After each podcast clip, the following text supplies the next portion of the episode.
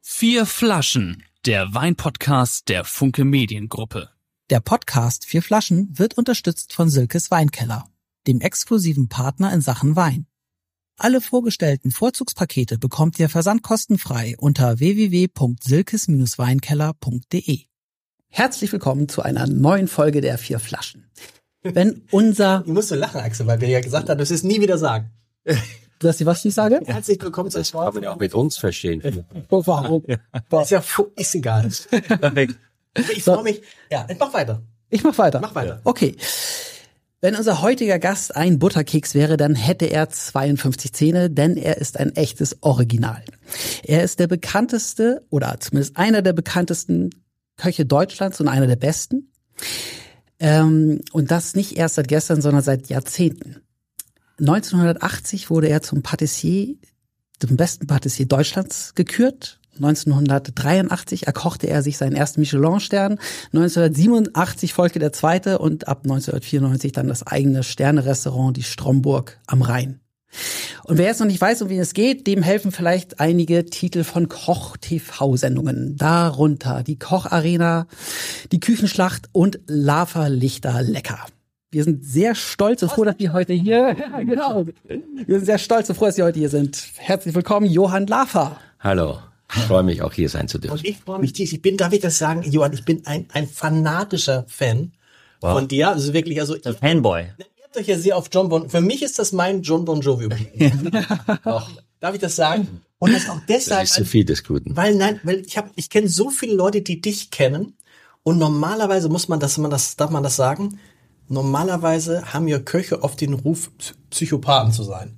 Psychopathen? Ja, Psychopathen. Ja, gut, aber du darfst nicht immer, du darfst nicht immer von Michi irgendwie alles ableiten. gerade in Hamburg. Und jeder, den ich gesprochen habe, der dich gesagt, das ist so ein sympathischer, so ein netter, so ein lieber Mensch. Bis, auch in der Küche bist du immer so, auch zu deinen Leuten bist du einfach, weil ich, ich habe nichts, also wenn man mit über andere Köche spricht, so, so, die haben auch an, aber ich habe noch, es ist wie ein, wie ein Teppich, wie ein roter Teppich.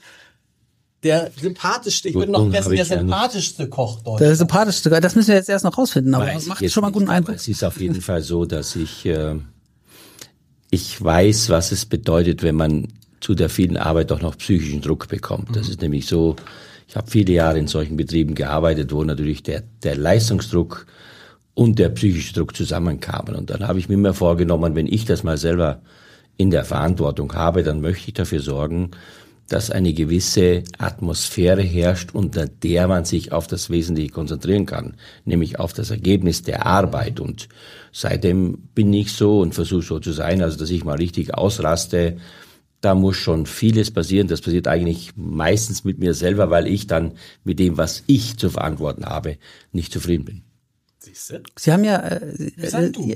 Achso, ja, du. Du kannst- ja, kannst- ja, ich, alles äh, hey, ich, also ich bin Axel Leonhardt, ich bin Danke, per ja. Du mit Horst Lichter, äh, äh, Johann Lafer, mit Horst Lichter vielleicht auch irgendwann. Ja, das ist ja irgendwie der erste Tag hier noch im Urlaub und so. Das ist irgendwie, ich bin noch in Marokko so ein bisschen. Aber, aber ich habe bei der Vorbereitung gelernt, dass du ja auch eine Station geteilt hast mit dem Michi. Ne? Ihr wart beide im Le Canard. Oder? Aber wir waren nicht zugleich. nicht zur gleichen, nicht zur gleichen Zeit Le Canard. Aber, aber unter dem, unter dem gleichen Chef, ne? Vierhausen. Ich war in der Martini-Straße und du? Ja, na, ich war schon an der Elbchaussee dann. Elbchaussee. Genau. Ich bin ja auch gelernter Koch, aber ich habe dann im Service gearbeitet.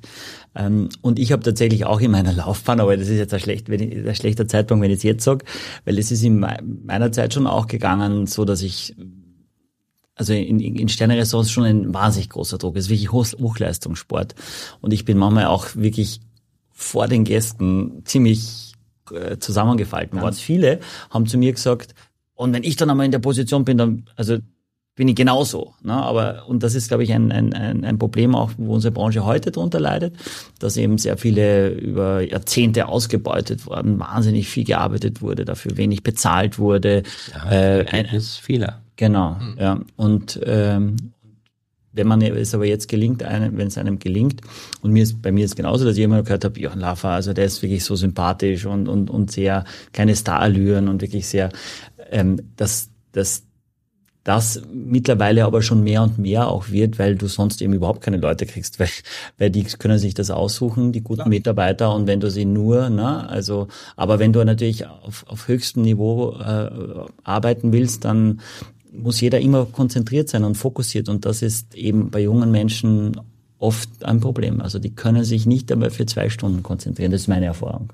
Aber ist, ist das denn eigentlich so, dass, also jetzt hört man ja immer wieder, also Restaurants machen nicht auf, so weil Personal fehlt. Ist das in der Sterne-Gastronomie eigentlich auch so, dass da so ein Mangel herrscht? Also ich glaube, da ist kein Mensch davon verschont, der in der Spitzengastronomie oder der normalen Gastronomie ja. tätig ist, weil es einfach insgesamt zu wenige Menschen gibt auf dem Markt, und das beginnt bei der Ausbildung. Ich glaube, die Ausbildungszahlen sind so rückläufig. Ich weiß es von Baden-Württemberg zum Beispiel, dass dort ja ein, ich, ich habe da mal gelesen, dass da, wo normalerweise 90 Schüler in der Berufsschule sind, sind jetzt noch, glaube ich, 18. Also das ist ja eine Kettenreaktion in, in jeglicher Hinsicht, auch in, in, in Bundesland hier oder wo auch immer.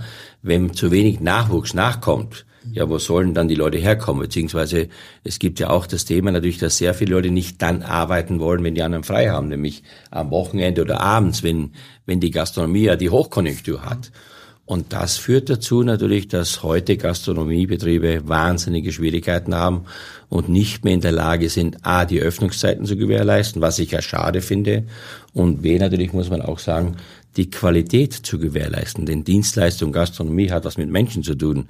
Das hat nichts, obwohl es schon Roboter gibt, die dir das Bier vielleicht bringen.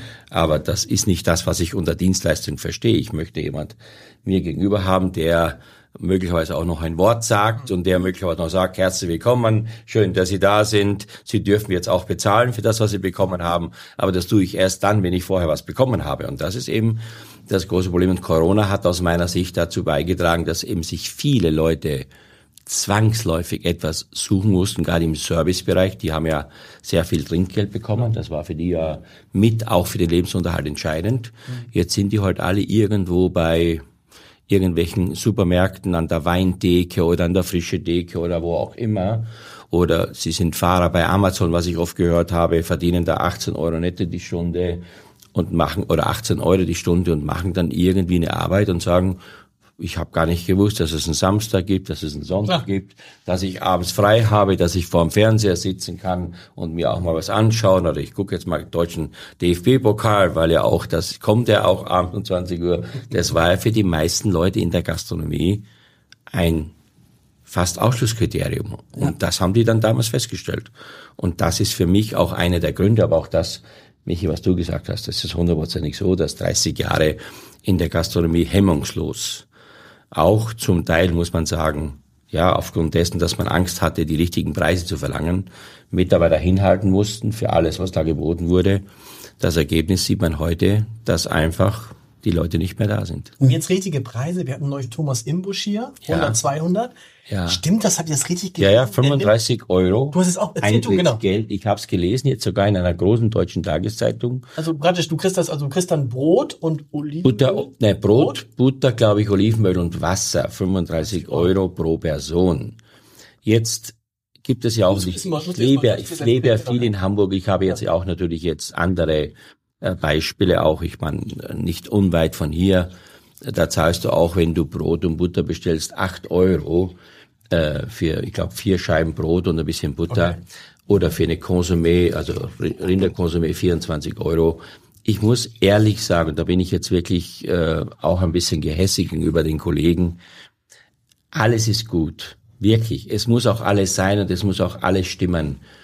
Aber 35 Euro Eintrittsgeld zu bezahlen, damit ich heute äh, in ein Restaurant zum Essen gehe, das halte ich für äußerst kritisch. Ja. Das muss ich wirklich sagen. Das ist, man kann sich auch, glaube ich, mit so einer Werbung auch selbst den Laden irgendwie, äh, sagen wir mal, unattraktiv machen.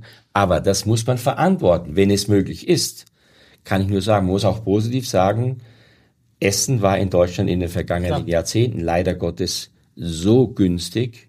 Wir haben immer gesagt, geh nach Frankreich gucken oder geh dahin gucken, was die verlangen. Wir haben immer gelacht darüber, wenn dort ein Hauptgang so viel gekostet hat. Aber heute sind wir in einer Situation, wo wir genauso denken müssen, weil, ich meine, die Personalkosten, die Warenkosten sind enorm angestiegen, kann man, also muss man so sagen. Und natürlich zu, zu guter Letzt ist auch das ganze Sozialverhalten heute auch eine ordentliche Arbeitszeit, äh, mehr Köche, mehr Mitarbeiter, mehr Freizeit. Das kostet Geld und das muss man übertragen auf das Gebot. Das heißt, so ein Hauptgang, was ist so ein Hauptgang, ein realistischer Preis? Naja gut, heute würde ich mal sagen, also nehmen wir mal Beispiel klassisch Wiener Schnitzel. Mhm. Also jeder Gastronom, der heute von der Kalbsoberschale ein perfektes Wiener Schnitzel macht und das verkauft unter 30 Euro. Der kann nicht überleben, mhm. weil nämlich das Kalbfleisch in Verbindung mit der Portion Butterschmalz und alles, was man braucht mit schönen Beilagen, einfach, das ist so aufwendig und geldintensiv und arbeitsintensiv, das muss der Gastronom verlangen. Die Mehrwertsteuer ist ja auch noch beinhaltet. Und wenn jetzt auch die 19 Prozent kommen, was ja offensichtlich der Fall ich glaub, ist, dass das sein dann ist das ja natürlich ist das, nochmal. Ist das für euch tatsächlich, ist das ein richtiger, das wäre ein richtiger Schlag? Weil die Leute sich natürlich jetzt an diese Preise gewöhnt haben und plötzlich machst du dann 12 Prozent obendrauf. Hm. Ja, Jetzt halt sieben, ne? Sieben Moment, ne? Aktuell ja. Speisen sieben. Für, für, für Getränke wurde es ja nie verändert. Es geht ja nur um die Speisen und zwar die Speisen, wenn du sitzt. Ne? Das ist der Unterschied. Also wenn du in irgendeinem Fastfood-Laden fragen dich ja zu mir, ist nur zum Mitnehmen, weil es unterschiedliche, unterschiedliche Speisen, also die 12 Prozent ist ja sehr viel Geld. Ne? Ja. Ähm, und also für uns, also ich habe mir, ich persönlich mache mir nicht so viel Sorgen bei uns, weil, weil das meiste doch geschäftlich genutzt wird und da geht es ja immer um den Nettobetrag. Und okay. der Nettobetrag ändert sich ja dann entsprechend ja nicht, ja. Ähm, aber äh, das ist halt ähm, generell werden wir mindestens diese 12 Prozent halt erhöhen müssen, ja logischerweise, weil sonst ist es ja komplett unglaubwürdig. Ja. Äh, was, was haben wir denn sonst jetzt gemacht? Und ich kann auch sagen von den Zahlen, dass wir jetzt nicht überproportional verdient haben durch diese Mehrwertsteuersenkung, sondern dass die uns eben geholfen hat, überhaupt wirtschaftlich zu arbeiten in den letzten zwei Jahren. Weil mhm. das kommt noch dazu äh, für mich, Johann, du bist jetzt immer äh, wirklich jeden Tag im, Restaurant, ne? Nee, ich habe seit 2019 keinen Gastronomiebetrieb mehr. Ich bin ja, 2019 habe ich ja ähm, das ganze Unternehmen verkauft. Das waren ja weit über 100 Mitarbeiter. Das die Burg in Stromburg oder in Stromberg und ähm, habe natürlich seitdem ganz andere Tätigkeiten, die haben nichts mit Personal oder mit Restaurant zu tun. Ja. Aber nichtsdestotrotz, ich bin diesem Thema sehr eng verbunden, ja. habe ganz viele Freunde, verfolge das, mache habe auch eine Kochschule oder mache ab und zu mal Private äh, Dinings irgendwo für irgendjemand oder eine Veranstaltung.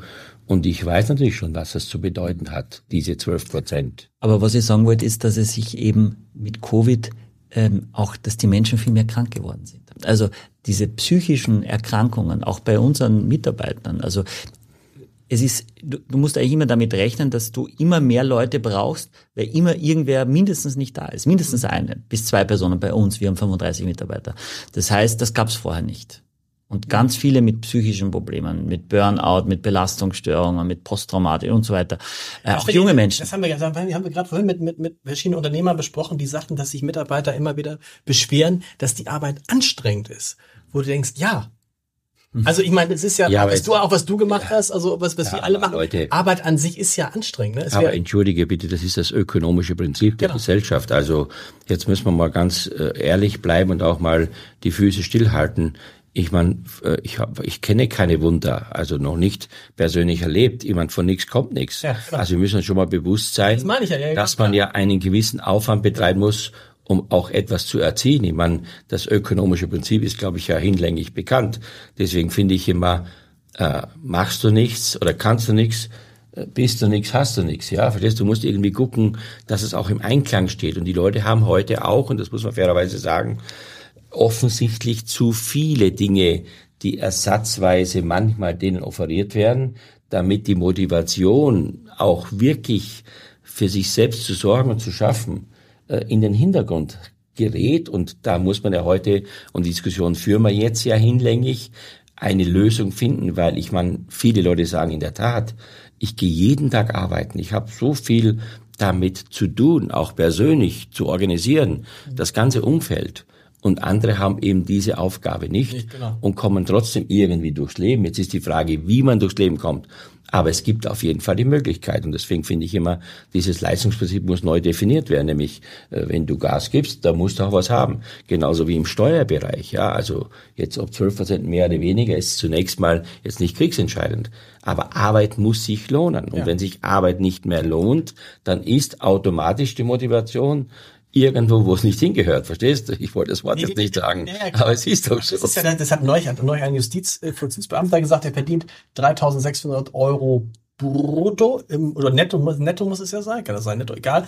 Er sagte, wenn ich nicht arbeiten würde, hätte ich 600 Euro weniger. 600 Euro weniger, wenn du, also 3000 Euro, ne? Und das passiert nicht. Du hast gerade vorhin gesagt, du bist viel in Hamburg.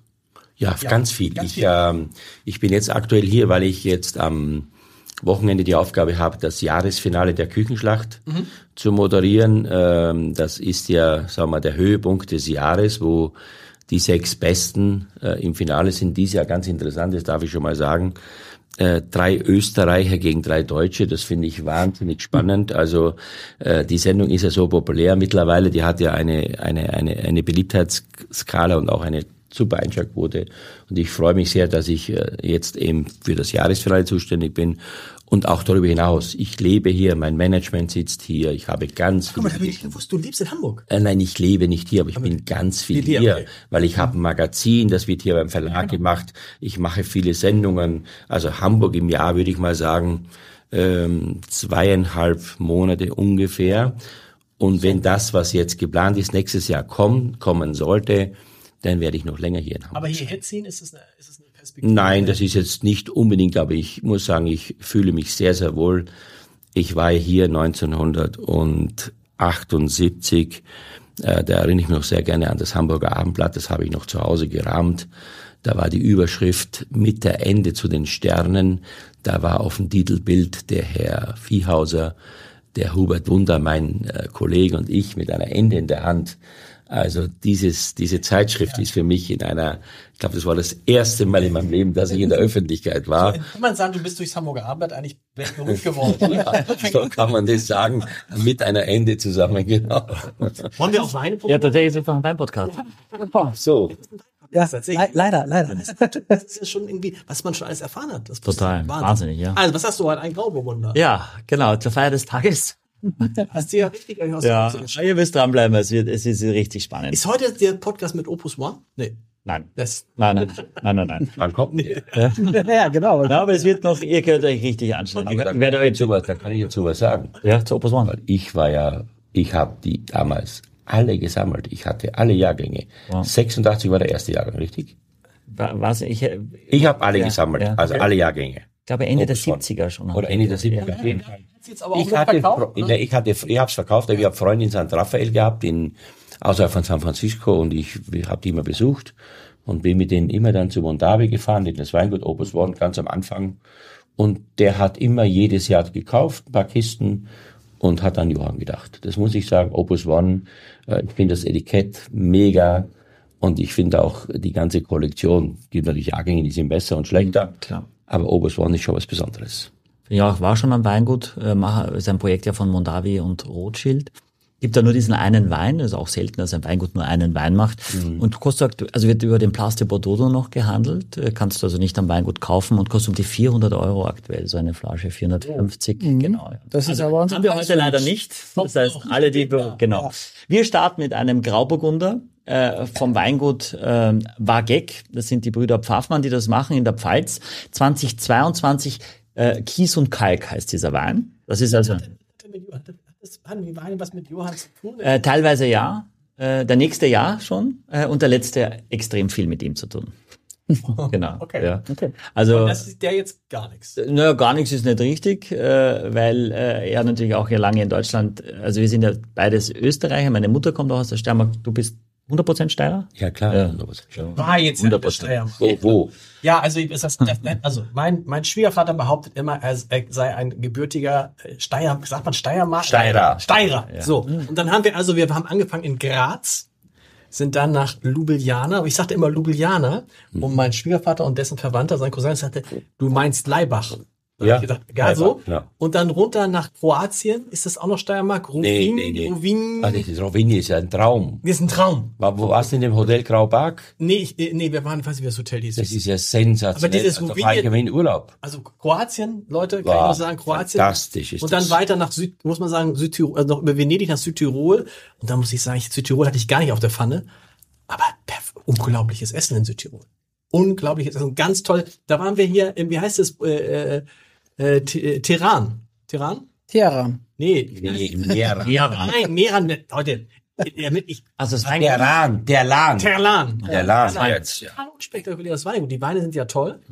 Total. so eine Winzergenossenschaft. aber gut, aber ich fand, ich war, ich war begeistert von der, äh, von der Region. Ja, ein ganz tolles Das heißt, wo kommst du her? Aus der Steiermark? Aus Graz. Aus Graz. Also, ich sag mal, äh, Steiermark und Südtirol, finde ich, haben beide sehr viel gemeinsam. Da ist, also beides sind Apfelländer, Weinländer, auch von der Gesellschaftsstruktur her, was die Gastfreundschaft anbelangt, finde ich diese beiden Länder sehr, sehr nahe, muss ich sagen, sind, also die Steiermark ist leider Gottes, und das, ich komme gerade heute von da, äh, ist leider im Norden Deutschlands unter Wert verkauft. Wir Absolut. wirklich versucht, und das muss ich ehrlich sagen, ich habe immer versucht, auch ein bisschen dafür, aber die Leute können schon alleine mit dem Wort Steiermark wenig anfangen und wenig mit dem Inhalt, obwohl es dort so tolle Produkte gibt, natürlich auch Erlebnismöglichkeiten gibt, die man, die Steiermark ist so vielseitig vom Dachstein bis zur Weinregion. Meine, du weißt es ja selber, wie viele äh, gute Weine kommen aus der Steiermark. Total. Das ist unfassbar. Total. Haben wir einen heute dabei? Na, na aber ich gebe auch, wir haben einen Öst, aber wir haben einen Österreichischen dabei. Und zwar einen, der, der wird euch von den Socken holen. Aber Graz auch, muss man sagen, habe ich auch nicht auf der, auf der, wo, wo kommst du denn her, Michael? Ich komme aus Klagenfurt. Okay. Äh, und also in Klagenfurt bin ich geboren, ich komme aus Galizien, ähm, Klobeinersee. Das ist äh, Richtung äh, Wolfsberg, also Richtung äh, Steiermark schon. Meine Mutter kommt aus Leutschach, südsteirische Weinstraße, also aus der Wein, aus der Weinecke. Sehr bekannt. Und Hamburg, also meine Eltern sind gerade zu Besuch, der Papa kocht auch heute Abend bei uns. Äh, und äh, es gibt einen Direktflug Hamburg-Graz äh, seit ein paar Monaten. Sky, es gibt auch, Nee, mit Eurowings. Eurowings. nee, genau, es gibt auch Sky Alps, habe ich jetzt gelernt, aber der fehlt noch, der fliegt nach Bozen, Entschuldigung. Ja. Hamburg, Bozen. Es glauben ja viele schon hier, dass Südtirol auch zu Österreich gehört. Das war mal so. aber- Ja, war mal so. Das, das hätten vielleicht die Südtiroler auch ganz gern, aber ist nicht. Graz auch eine, also Ja, aber wir, wir reden gar nicht über den Wein. Das ist auch kein Geografie-Podcast, sondern ein Wein-Podcast. also ein Grauburgunder. Ich wollte einen saftigen, zugänglichen Zechwein mit dem starten, der trotzdem aber, den ich auch trinken würde, wenn er mir eingeschenkt wird. Auch mineralisch, gell? Ja, das hat Sehr, er. sehr. Also der heißt ja nicht umsonst äh, Kies und Kalk. Also der Boden ist also quasi, so heißt der Name auch vom Wein. Und dann ist natürlich der Winzer gut beraten, wenn er diese Mineralität, eine gewisse Salzigkeit, einen Zug, eine Spannung schon auch hinbringt. Und ich finde, das ist ihnen gut gelungen. Bei nur 12,5 Alkohol Mhm. äh, ist nicht ganz staubtrocken. Dadurch ist es eben saftig und ja. Ja, finde ich gut gelungen, muss ich sagen. Also so ein, ich sage immer so ein richtiger Jausenwein, gell? Stimmt's? Genau, also Jause, So eine Bretteljausen oder Jause ist. Mittag, ist so ein Mittags... Nee, so Nachmittag, weißt du, so Jause ist so, Käse, so ein gutes Brot, ein bisschen Meerrettich, ein bisschen, Gibt's immer, wir sind immer im, immer im Winter in der Rieder ein. Da gibt's immer so eine Jause, da gibt's vor allen Dingen einmal die Woche, da gibt's die äh, äh, Kaiserschmarrn-Jause. was, Kaiserschmarrn-Jause. Da gibt's nur Kaiserschmarrn. Ach so. Kaiserschmarrn bis zum Abwinken. Habe ich auch noch nie gehört. Kaiserschmarrn- Dann gibt's Kaiserschmarn-Jause. auch noch so ein bisschen Salat und so, so aber es gibt dann so einen riesen Berg Kaiserschmarrn und dann essen meine Jungs und ich Kaiserschmarrn und danach geht gar nichts. das kostet wahrscheinlich der für und die deutschen Touristen wissen das. Ei- Das wisst ihr, das wisst ihr Österreicher ja, ne? Ich meine, das ist dann ja, das ist so eine Halbpension, dann nimmst du ja, du zahlst ja, das ist ja irre, was du da in Österreich jetzt zahlst. Unter, für vier Personen unter 600, 700 Euro die Nacht kriegst du fast gar nichts mehr. Schon wahnsinnig, wahnsinnig angestiegen. Ist eingestellt. Aber es ist auch gutes, äh, gute Ja, Qualität. weißt du, was auch jetzt kommt, ja der Winter, die, die, die Skikarten. Ja, ja, gut, darüber darf man mal gar nicht Nee, aber das ist ja wirklich auch immer, das muss man jetzt mal ernsthaft diskutieren, weil wenn man überlegt, heute mit zwei Kindern, die Wochenskikarte, du musst dir überlegen, die 1000 Euro. Wochenskikarte, äh, na, na, ich sag Ja, aber, aber alle nee, zusammen. nee, mindestens, Zwei- nein, zwei- das reicht ja nicht, Kinder, das Jahr wart. Alberg kostet 89 oder so jetzt, Bitte? glaube ich. Am Alberg kostet eine Tageskarte jetzt 89. Überleg dir mal. 89. Du lachst Irre. nicht, wir weinen. Ich, ich, ich frage mich, ob wir den Wein vielleicht einfach wegstellen sollen, weil man ist ja nett. Ja. Also, was, was, was riechen wir denn hier? Ja, das kannst du mir mal sagen. Vielleicht funktioniert's ja. Ja, aber tatsächlich, was Johann sagt, man riecht den Boden, also man riecht das, Ja. das Mineralische schon. Sehr mineralisch. Aber schon auch Steinobst, ne? Oder? Ja, ich habe, ich weiß nicht, ich denke, ich habe so ein bisschen fast so fast Birne oder so, also gar nicht so diese Aprikose äh, intensiv, sondern wenn du jetzt Steinobst meinst, ne, mit Ja, ja, ja, ja, meinst mit Du Steinobst. hast auch dieses Salzige hast du dann auch total. Ja, Geschmack. aber in der Nase, In der Nase nicht. In der Nase ist halt Grauburgunder gibt nicht viel her, ne? Das ist jetzt meistens nicht Ja, so wahnsinnig. dieses Weinmostige, finde ich, Ja. so ein bisschen. Ne? Dieses so typisch Wenn man so in ein Weinglas riecht, so Aber nicht, man muss sagen, nicht so langweilig, so anstrengend wie andere Grauburgunder, sondern wirklich einer, wo du, genau wo du sagst, wo du sagst, also ich könnte Ja. jetzt schenk ein, schenk ein. Wahrscheinlich, wenn wir uns jetzt nicht äh, äh, kontrollieren würden, wäre die Flasche innerhalb von fünf Minuten leer. Ja, das könnte sein. das ist ein richtig schöner Schoppenwein. Genau. Das ist so ein richtiger, guter, trinkbarer, süffiger Wein. Genau. Und der kostet irgendwie, der kostet irgendwie 14 Euro. Ja, Ähm, und hätte ich auch so geschrieben. Also ist schon über der Gutsweinqualität, also schon in dieser Ortsweinkategorie würde ich den ansiedeln. Das ist halt ein, also ich bin eher von Grauburgunder immer genervt, weil ich finde es oft sehr langweilig oder wenn es irgendwo gibt, ist eine Konzessionsentscheidung damit. Und wenn ich dann aber einen Grauburgunder finde, wo ich sage, okay, das würde ich schon auch trinken, würde ich immer sagen, das ist eigentlich ein Kompliment dann, weil, weil, weil, es, weil, es, weil es eben mich dann nicht langweilt. Ich würde jetzt auch nicht jetzt drei Flaschen davon trinken können, dafür wäre es mir jetzt ein bisschen zu süß. Ist das einer, den du hinstellen kannst, wo du sagst, den trinken alle? Aber 100 Prozent. Meinst du, ja? Ja. Aber die, die auch Grauburgunder, ich weiß, meine Grauburgunder Freundin, die würde sagen, hm, was ist das? Aber wa- warum? Also Weil es nicht, er ist nicht so äh, plan wie die anderen Grauburgunder, weißt du, wo du, also der, ich will nicht sagen, es ist der Aneck, das ist Ich finde, ich finde, er ist nicht süffig genug. Verstehst du? Er ist, er ist gut, aber es gibt so, so, so, so Schmeichler, so Gaumenschmeichler. Das meine ich, Und das meine ich jetzt bei dem, kann ich jetzt nicht unbedingt sagen. Es ist schon ein typischer Grauburgunder, aber so, ich weiß nicht, wie viel Gramm Restsüße der hat, wahrscheinlich sechs oder sieben. Würde Also sechs Jahre, Grenze, genau. würde ja. ich sagen, ja. Aber im Verhältnis kommt das nicht so konzentriert drüber, dass das, ich sag mal, das Extrakt in Verbindung mit der Süße oder mit dem Restzucker so eine Einheit gibt, du sagst, okay, hier hoch die Tassen, äh, weg damit, gib ihn weg, ja. Also er ist schon fein, er hat eine gute Struktur, muss man wirklich sagen. Was würdest du dazu essen? Schon was Deftiges tatsächlich. Also ich könnte mir vorstellen dazu perfekt Risotto. Weißt, ein schönes Risotto mit einem, mit dem gleichen Wein gekocht, weißt du, Risotto richtig schön und dann den Parmesan drüber und dann gut gewürzt mit dem Hauch von Chili, dass du ein bisschen Schärfe hast, finde ich das zum Beispiel hier eine perfekte Ergänzung. Risotto heißt dann immer, das heißt Risotto würdest du einfach Risotto, Parmesan, Plain, plain, plain, plain. Nicht noch plain. irgendwie was anderes. Nee, nee, das ist ja auch in Italien so immer das Schöne.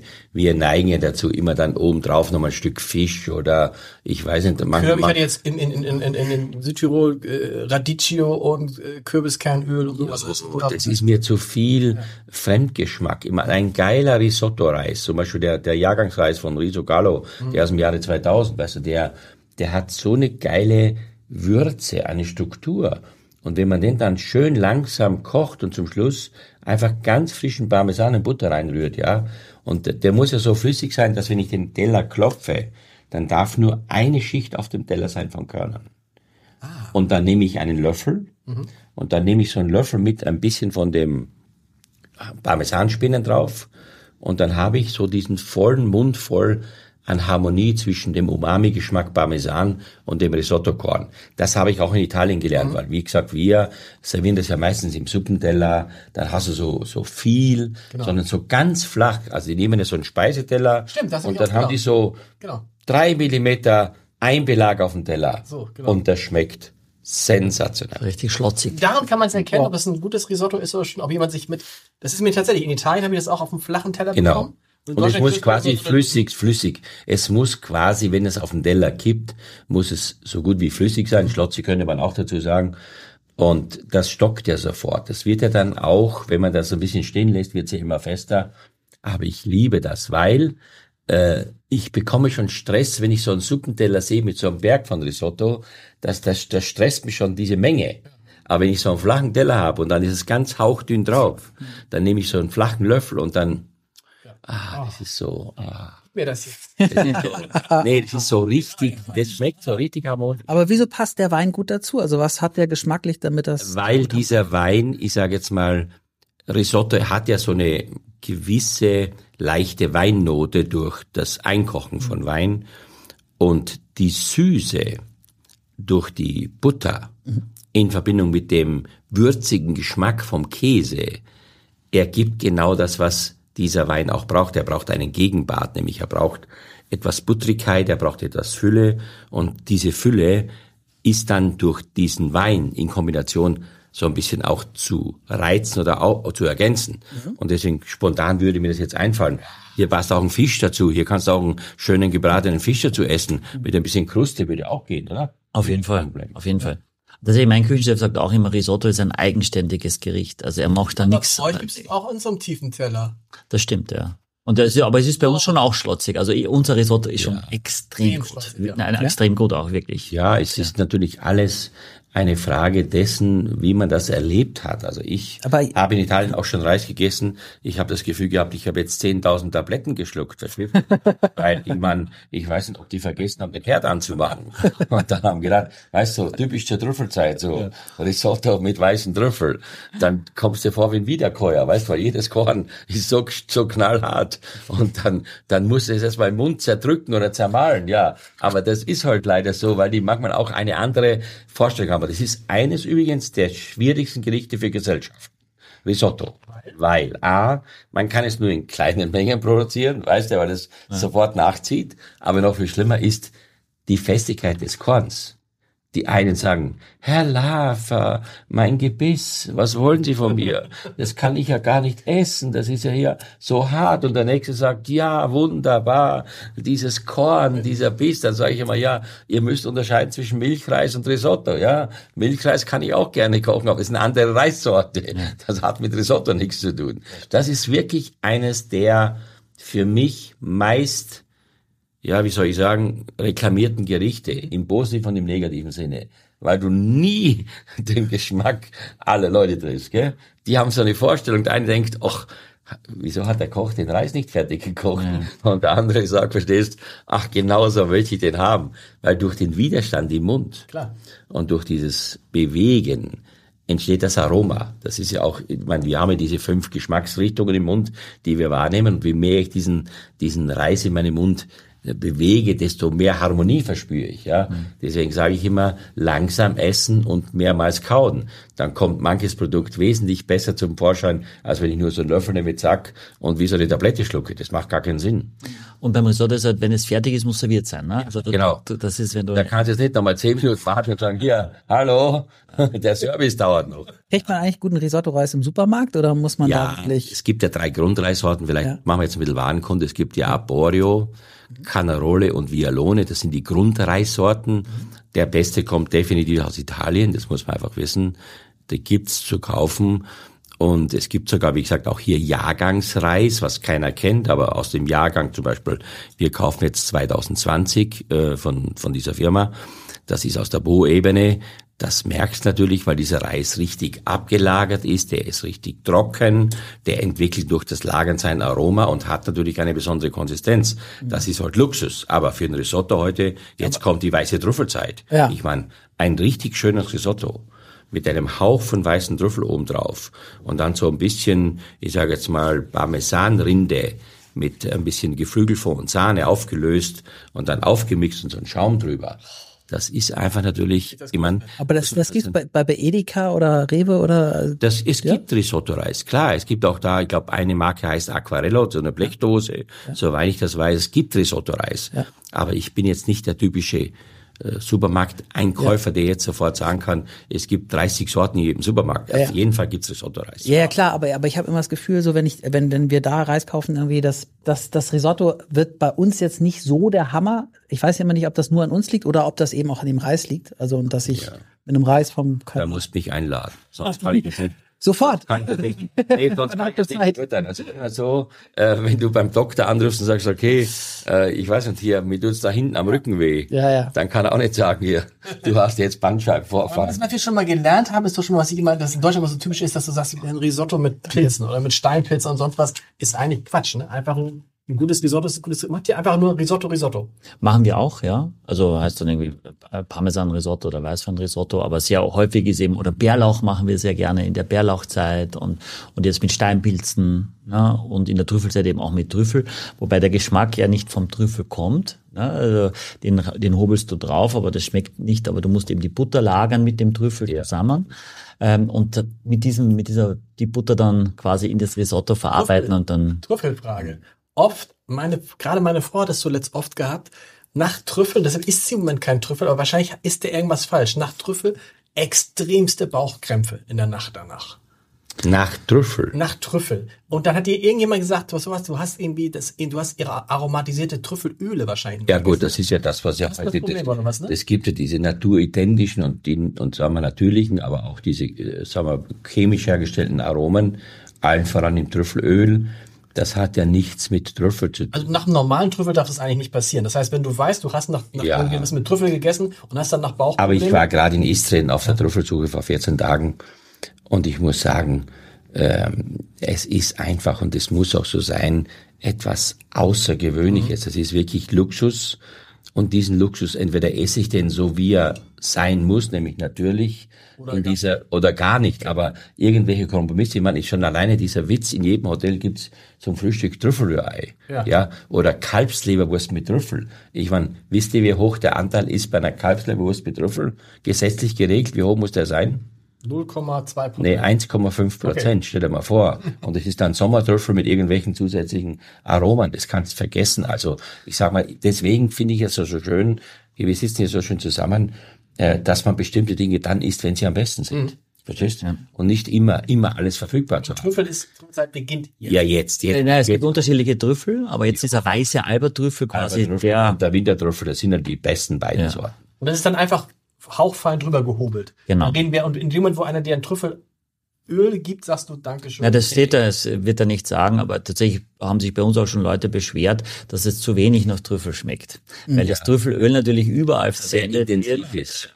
Aber halt der, der wahre Trüffelgeschmack ist eben ein eher feinerer Geschmack und die Trüffel sieht auch unterschiedlich aus, kann man mal ein bisschen rötlich in der Farbe sein und so, jetzt unser nächster Wein, immer, immer noch der Wein-Podcast. Und zwar von der Nahe. Und die, die Nahe ist ja ganz ums Eck, wo du, Ja, da kenne ich mich aus. Das ist wirklich. wo du jahrelang äh, quasi gewirkt hast. Und die Niederhäuser Hermannshöhle ist eine der bekanntesten Lagen Der überhaupt. Ja. Äh, ja. Wirklich? Genau. Ja, ein Riesling. Ein Riesling ähm, äh, vom Weingut Jakob Schneider ist nicht ganz so bekannt. Nein, ja. aber da ist zum Beispiel Dönhoff an der, an der, an der hat diese Lage Ja. oder die Staatsdomäne. Für jetzt heißt es ja äh, Hermannsberg. Gut, Hermannsberg. Gut, Hermannsberg. Ja.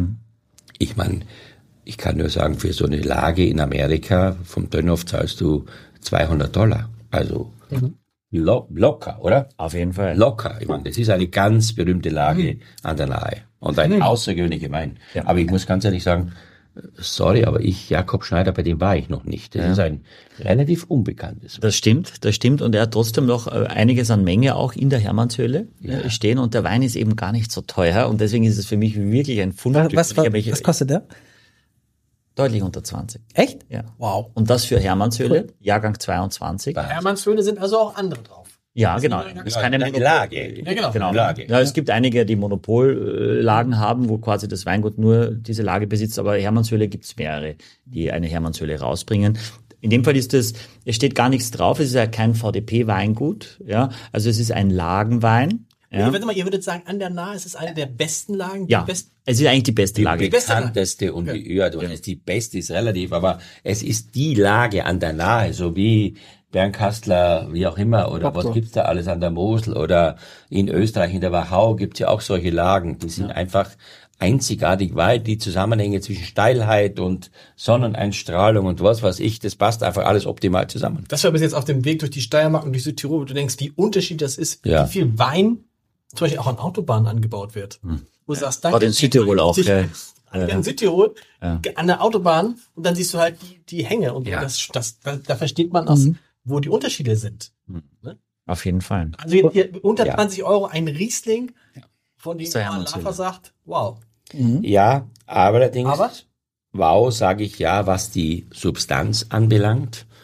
Aber ich sage definitiv, dass dieser Wein zu jung ist. Mhm. Für mich ist der zu, der braucht so noch ein bisschen, der, da muss noch ein bisschen was gebrochen werden an, an, sagen wir, an, an, an, dem, an der Säurespitze. Und das, glaube ich, kommt bei dem Wein, wenn man den ein bis zwei Jahre liegen lässt. Aber der Grundkörper, die Grundstruktur, die Substanz des Weinens ist exzellent. Das muss man sagen. Hier stimmt die Fülle, also die, die, das Volumen, die Kraft mit der Säure stimmt hundertprozentig. Das wird ein ganz großer Wein. Und ich muss wirklich sagen, schade für mich, aber ich werde jetzt dann anrufen gleich, wenn ich hier fertig bin und werde mir ein paar Flaschen reservieren, weil das ist schon, muss ich schon sagen, Wow. Eine tolle Entdeckung an der Nahe habe ich so Und das ist jetzt, der ist jetzt deshalb so viel günstiger, weil der Name nicht so bekannt ist. Wenn der jetzt, wenn das jetzt Dönhoff wäre oder was weiß ich. Ja, genau. Und es ist natürlich auch innerhalb des VDPs äh, ist es ja dann ein großes Gewächs. Ne? Und das kann es ja nicht sein, weil er ist ja kein, kein VDP. Ist es ein großes Gewächs Ja. für unter 20 Euro? De facto ist es so, weil es ja, es geht ja immer um die Lage und das ist ja eine große Gewächslage, die Hermannshöhle, aber als großes Gewächs darf es ja nur, darf es nur titulieren, wenn er im VDP wäre. Ist er aber nicht. Mit Absicht nicht? Bitte? Ist er mit das Absicht müssen wir ihn fragen, vielleicht laden wir ihn mal ein. Ähm, das Weingut gibt es seit 1575. Mhm. Ob, der, ob der Jakob Schneider heißt oder Stefan Schneider, weiß ich nicht. Ich habe nur den Wein probiert. Tatsächlich hat er auch 94 Falstaff-Punkte bekommen bei der aktuellen Verkostung, was schon eine sehr, sehr hohe Bewertung ist für einen Wein, der 15 Euro kostet. 15. Wahnsinn. Ja. Wow. Und deswegen, Das ist genau, da muss man aufpassen. Da musst du jetzt richtig, da kannst du richtig, kannst du nichts falsch machen. Da kannst du ja 20. Nein, das ist also das ist ein richtiger Wein, der das ist im Vergleich zum Grauburgunder ein Wein, wenn der jetzt noch ein bisschen diese spitze Säure abbaut, der dann so richtig Spaß macht, der so richtig, was du, zu den zu den eleganten Essen, zu Fisch und zu weißem Fleisch, da passt der so perfekt dazu. Also da würde jeder sagen, guck mal, das ist so ein maulvoller Geschmack, das Ja. ist so eine Harmonie, die ich verspüre, gell? Also was du sagst mit der Säure, Johann, das liegt vor allem tatsächlich auch dran an dem Schraubverschluss, weil der Schraubverschluss wirklich den Wein ja erst einmal ganz zumacht. Zumacht, und deswegen braucht der Wein einfach länger. Und das, Säureabbau. genau, und der braucht einfach länger, weil der Austausch mit außen ja sehr, sehr minimal ist. Oder vor allem, Wirklich? Mit, nein, vor allem, vor allem für den Preis. Ich möchte am liebsten jetzt schon, gut, es wird ja dann zum Glück erst später ausgestrahlt, aber da muss man ja sicher wirklich was, so ein Riesling, so einen guten Riesling für den Preis hatten wir hier, Gut. oder? Das ist, weiß ich jetzt nicht, was ihr habt, aber es ist ja, vielleicht darf ich jetzt mal was sagen als, äh, als nicht Weinfachmann, sondern als Genießer. Was sich in den letzten Jahren verändert hat an Weinqualität oder an, an, sagen wir mal, Qualität, die sich annähert, ist für mich phänomenal. Also das merke ich daran bei mir, indem ich so oft in die Versuchung komme, wenn ich den Wein getrunken habe, gleich den Wein zu bestellen. Und das war ja früher nicht der Fall. Früher hat man Wein getrunken, war gut, okay. Aber heute sage ich zum Kellner, darf ich das Etikett fotografieren? Wie heißt denn das Weingut? Und ich bestelle tatsächlich diesen Wein und habe natürlich mittlerweile eine große Fülle von Wein im Keller.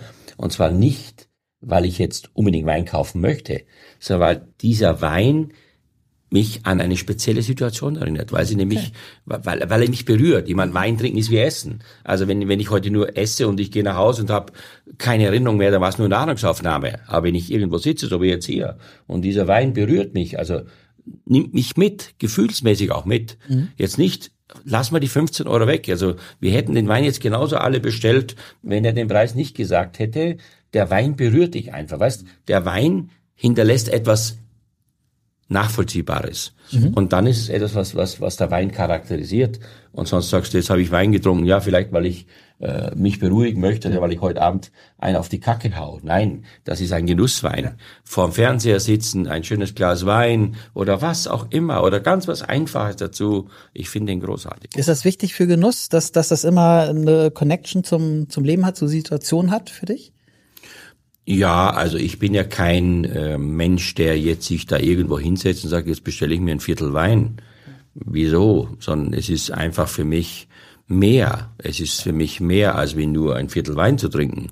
Sondern ich mache das, weil ich für mich etwas inszeniere, weil ich etwas erleben möchte, weil ich einfach eine bestimmte Situation für mich so haben möchte. Und ich kann nur sagen, ich meine, meine Eltern, vielleicht darf ich das mal sagen, ich komme aus der Steiermark, mit 57 geboren, äh, die haben erstmal nur Most getrunken, den sie selber von den Apfelbäumen gemacht haben. Du wirst das kennen, Michi. So, aber dann kommt auch ab und zu mal was Besonderes, nämlich dann kam der Wein. Und dann kam dieser Doppelliter, Doppler, Muscatella-Wein, so, den wir als Kinder nicht trinken durften. Aber ich meine, das ist meine Ausgangssituation dessen, worüber ich heute spreche.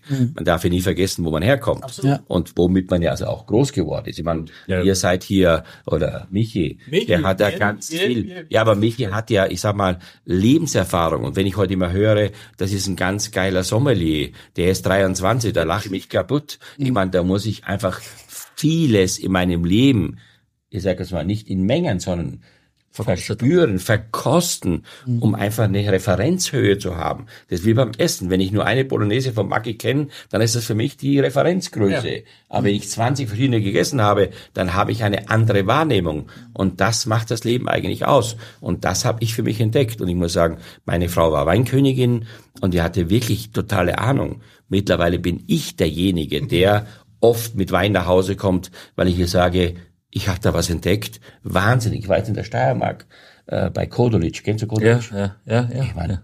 unfassbar. Kennt man da überhaupt nicht, ja. ja. Unfassbar. Zweimal der weltbeste Sauvignon Blanc. Ich war da. Also ich musste mein Geldbeutel alles festhalten. Alles. ich musste meinen Kontostand kontrollieren, weil ich einfach, verstehst? Nee, jetzt nicht aufgegeben, aber ich muss dir sagen, weißt du, wenn du dann sagst, und jetzt kommt das Wichtigste, es wird immer über Geld gesprochen. Alles kostet Geld, wenn es was Besonderes ist. Und du bist erst dann bereit, Geld auszugeben, wenn du etwas für dich wirklich haben möchtest, nämlich was dir was bedeutet, dann hast du keine Probleme. Ich kaufe heute nicht Wein, weil ich mich besaufen möchte.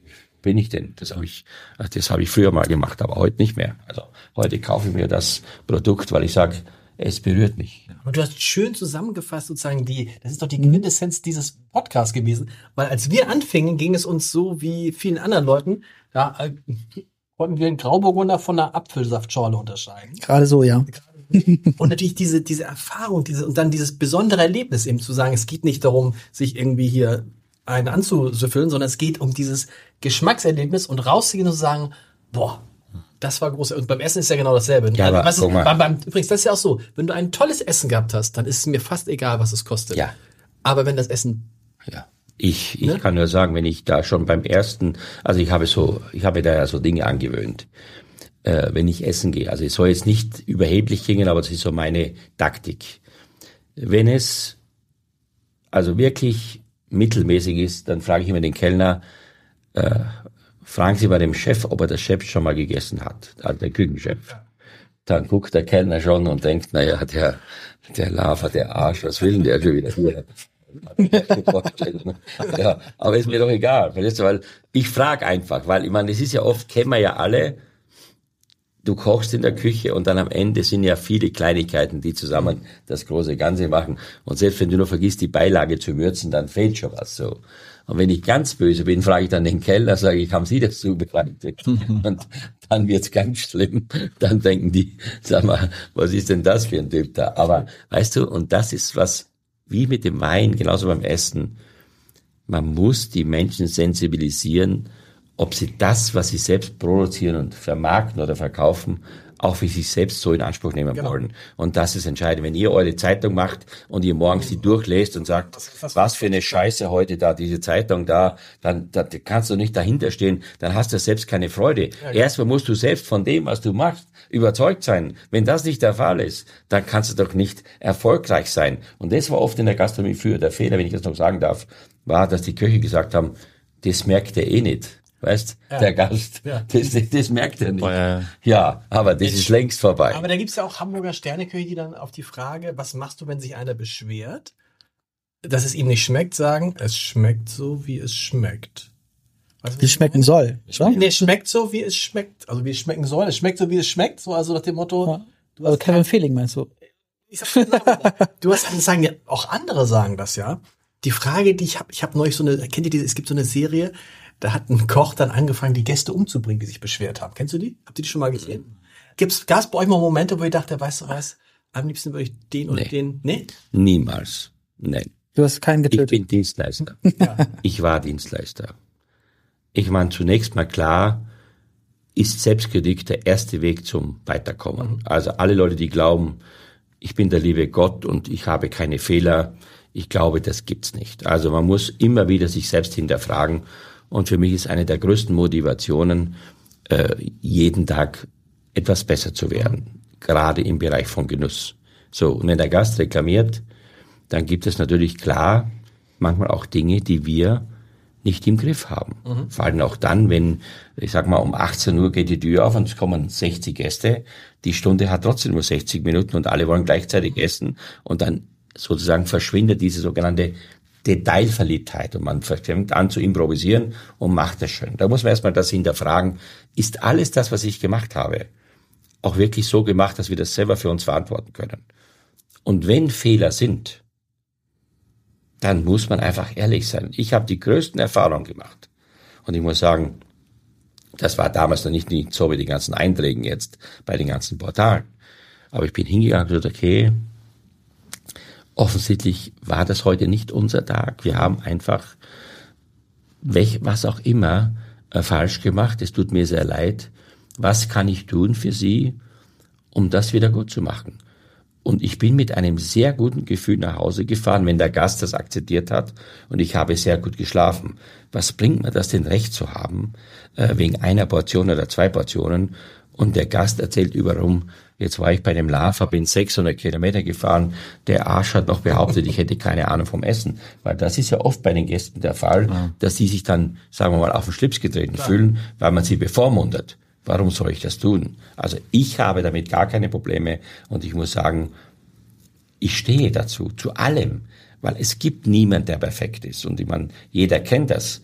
Kochen in der Küche unter Stressbedingungen erfordert wahnsinnig viel Selbstdisziplin. Das heißt, erstmal in dir selber, hier im Bauch, eine Ruhe zu finden, um konzentriert zu bleiben.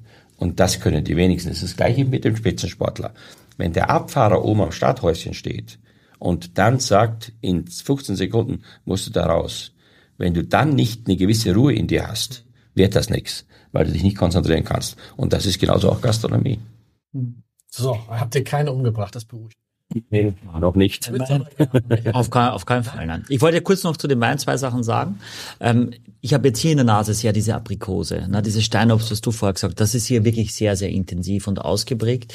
Ähm, und der Wein hat vielleicht jetzt nicht die, wenn du, also Hermann Zöller, ich trinke das natürlich häufiger eben äh, von, von anderen Produzenten auch. Und ich glaube schon, dass der Wein jetzt final nicht die, diese ganz große Finesse hat und diese, diese, diese irrsinnige Länge, die eine Hermannshöhle zum Beispiel vom, vom Weingut Dönhoff hat ja, eben. Oder auch die, zum Beispiel auch der, der Seligmacher von Kessler aus dem Rheingau oder so. Ja. Vielleicht also noch eine Differenz da. Genau. Aber, und, und, und darum geht's. Es ist ein sehr, sehr guter Wein aus einer Top-Lage. Die Rebstöcke sind 35 Jahre alt für einen Preis, der wirklich sehr gut ist. Und ich glaube, das muss man nicht immer alles daran messen, aber es ist eben Teil der Geschichte eben auch. Äh, und von daher ja, freue ich mich sehr, sehr dass ich etwas aus deiner quasi Wahlheimat äh, äh, gefunden habe, was du noch gar nicht kannst. Sehr, sehr, Super. Sehr. Perfekt. Aber äh, Pfirsich würdest du auch sagen? Ja, Pfirsich, Aprikose. Und ich mag's am Gaumen, weil es ähm, es, äh, es hat wirklich einen Gerbstoff auch noch. Ne? Das mhm. heißt, es hat so eine leichte Bitterkeit äh, und dadurch diesen Spannungsbogen, der einfach größer ist. Weil wenn das jetzt alles ganz aufgeweicht wäre, dann ist das langweilig. Du zählst bis drei, ist weg, ist vergessen. Und das hat er nicht, sondern er, er ist eben, hat was Packendes am Gaumen und ich glaube wirklich auch noch einige Jahre vor sich, in dem es un unbedingt besser wird. Also wenn du den Wein heute kaufst und in fünf Jahren trinkst, freust du dich ja, richtig. Bin okay. ich ganz klar der Meinung. Hast du noch, hast du noch zwei Weiß oder zwei Rote? Zwei Rote habe ich jetzt. Gespannt. Ich, hat ja schon, hat schon gut vorgelegt. Ja, war nicht schlecht. Ich bin habe auch schon wieder so einen kleinen Tee. Ne? Also ja, ich war Marok Marokko natürlich die marokkanischen Weine. Hm. Ja, äh, Marokko ist ja eben ein islamisches Land. Und gerade sagen, deshalb. Genau, das äh, da legen die nicht so viel Wert auf Wein. Offenbar, ich habe mal. Aber die haben das geile Arganenöl, gell? Ja, ja. Da, das ist ja ein Traum. Ja. Ja. Das ist ja wirklich was Besonderes. Stimmt, aber nicht, nicht unbedingt das gleiche wie Wein. Ne? Also, mhm. aber jedenfalls, da trinkt man. Ich habe gar keinen Alkohol getrunken. Ich habe einmal einen Wein probiert, der war nicht so doll, aber ansonsten völlig abstinent. Schön, dass du da bist. Ja. Das, das, das, das, das Etikett sieht schon mega aus. ja, ich brauche schon die ganze Zeit. Äh, ich schenke euch jetzt einen Rioja ein, mhm. einen Tempranillo aus Spanien, aus dem Jahrgang 2019. Jo, danke geht jetzt in die kalte Jahreszeit. Das ist also auch ein Wein, der natürlich am Alkoholbereich von 14,5 ist. Ähm, der Wein heißt Puyanza Hado 2019, Vino de la Guardia. Ähm, und ich habe euch das mitgebracht, weil es für mich ein relativ moderner Rioja ist ähm, und trotzdem in diese Kategorie vielleicht vom Grauburgunder passt. Also ich habe ja zwei jeden Tag Einstiegsweiße mit, äh, äh, Weine, einmal weiß, einmal rot und zwei unbedingt nur für Feiertage Weiß- und Rotweine das mitgebracht. Ist das ist der Einstieg, ja, ja. Für alle, die, die mal Rioja, aber modern auf Genau, ja. Ja. Das ist also, man, man riecht ein bisschen diese Vanille, ne, diese, diese Süße schon in der Nase. Ja. Aber ich finde es schon, also ich finde es schon, schon sehr gut dem Rioja zuordnen, zuordnenbar. Sehr gut, ja. Dann bist du ja schon wirklich, wirklich guter Wodurch? Wodurch wodurch? Das ist schon, so so der Charakter der Nase ist schon, Aber wodurch würdest du sagen, dass das, das ist so, Rioja hat so ein, ich weiß nicht, das ist so ein Wein, der, der hat, ich, ich kann es schwer in Worte beschreiben, der hat einen Duft, den man klar von Bordeaux und natürlich klar von Burgundern kann man Rioja unterscheiden. Also das ist mein, meine ehrliche Meinung. Das ist so eine gewisse frische, äh, wie soll ich sagen, ich kann es schlecht beschreiben, aber Rioja ist schon gut, gut rausfindbar. Also muss ich sagen, oder? Ah Ja, auf jeden Fall. Also ich finde, es ist halt, äh, geht viel mit dem Holz, also wird ja oft auch diese Kokostöne, die dann von der amerikanischen Holz kommt, auch im Rioja. Und hier hast du eher so ein bisschen Kakao, ja, den du, den du auch merkst, auch auf der Zunge. Und das ist natürlich, Das ist ein bisschen Men Men Mentholartiges, oder was ist das? Nee. Was ist das? Was, ich kann es auch nicht richtig beschreiben. Es ist irgendwas. Hast du sowas, sowas, Nee, nee, Menthol ist das falsche Wort. Deshalb ist das, äh, in der Nase oder? Nein, nein, wenn du schmeckst, es hat so, es ist, ist so Fliederbeeren oder was ist, aber es ist nicht, es hat so ein bisschen was eingekochtes oder? Medizineske, ne? Also was ich hier finde, was man deutlich merkt, ist die Sprittigkeit. Also 14,5. Ja, und das merkt ja, das schon. Weißt du, die Sprittigkeit merkst du, wenn du den lange auf der Zunge lässt. Das ist dann schon, das ist, das ist schon, sag mal, das merkst du schon, dass der, der Alkohol schon Du sehr hast, als du 14,5 sagst, weil das ist das für dich schon eigentlich. Ja, das ist ja heute bei den modernen Weiß- und Rotweinen nichts Besonderes mehr. 14,5 ist ja so, ich meine, Alkohol ist auch Geschmack, muss man ja sagen. Ich meine, das ist ja klar. Und ich meine, Du hast Ja. ja. das, was ich Menthol meine, ist das Sprittige. Ja, recht, das es ist einfach ein bisschen natürlich der Alkoholgehalt. Klar, ich meine, wenn du überlegst, 14,5 ist ja schon an der Grenze des Oberen beim Rotwein, oder? Es gibt noch welche mit 15. Vieles. Also ich war jetzt gerade in auf Mallorca und habe das Weingut äh, ähm, Ses Talaioles besucht. Die waren, war auch schon bei uns der Franz, ja. Und da habe ich zum Beispiel einen sehr, sehr guten Merlot aus der Amphore probiert. Der 15,7. Ja gut, aber durch die ja. Hitze. Das Ja, ja, genau. Ja. Aber es war, hat sich nicht alkoholisch angefühlt. Ja. ja. Und das ist immer, und da, da, darum bitte ich alle immer, erst einmal verkosten und dann ein Urteil bilden, weil das ist etwas, das steht drauf und ganz vieles, wenn nicht so, so viel draufsteht, dann sagen die, okay, wow, der hat aber, oh, der hat aber. Alkohol ist dann ein Problem, wenn er eben sprittig wird. Ich, ich, ich finde, es ist nicht hundertprozentig sprittig, aber natürlich merkst du's. Und 14,5 draufsteht, ist ja meistens eher so 14,9 drin. Ja, also es machen die wenigsten bei 14,2 schreiben sie 14,5 drauf. Das war früher mal so. Da war es wichtig, dass er mehr Alkohol hat, äh, weil die Leute das dann als wertiger empfunden haben. Aber heute ist es eher, der, die, die, die Leute wollen weniger schweren Wein haben. Ne? Der, der, die, der Tendenz und die Winzer versuchen quasi die, den, den Wein mit niedrigerem Alkohol zu ernten.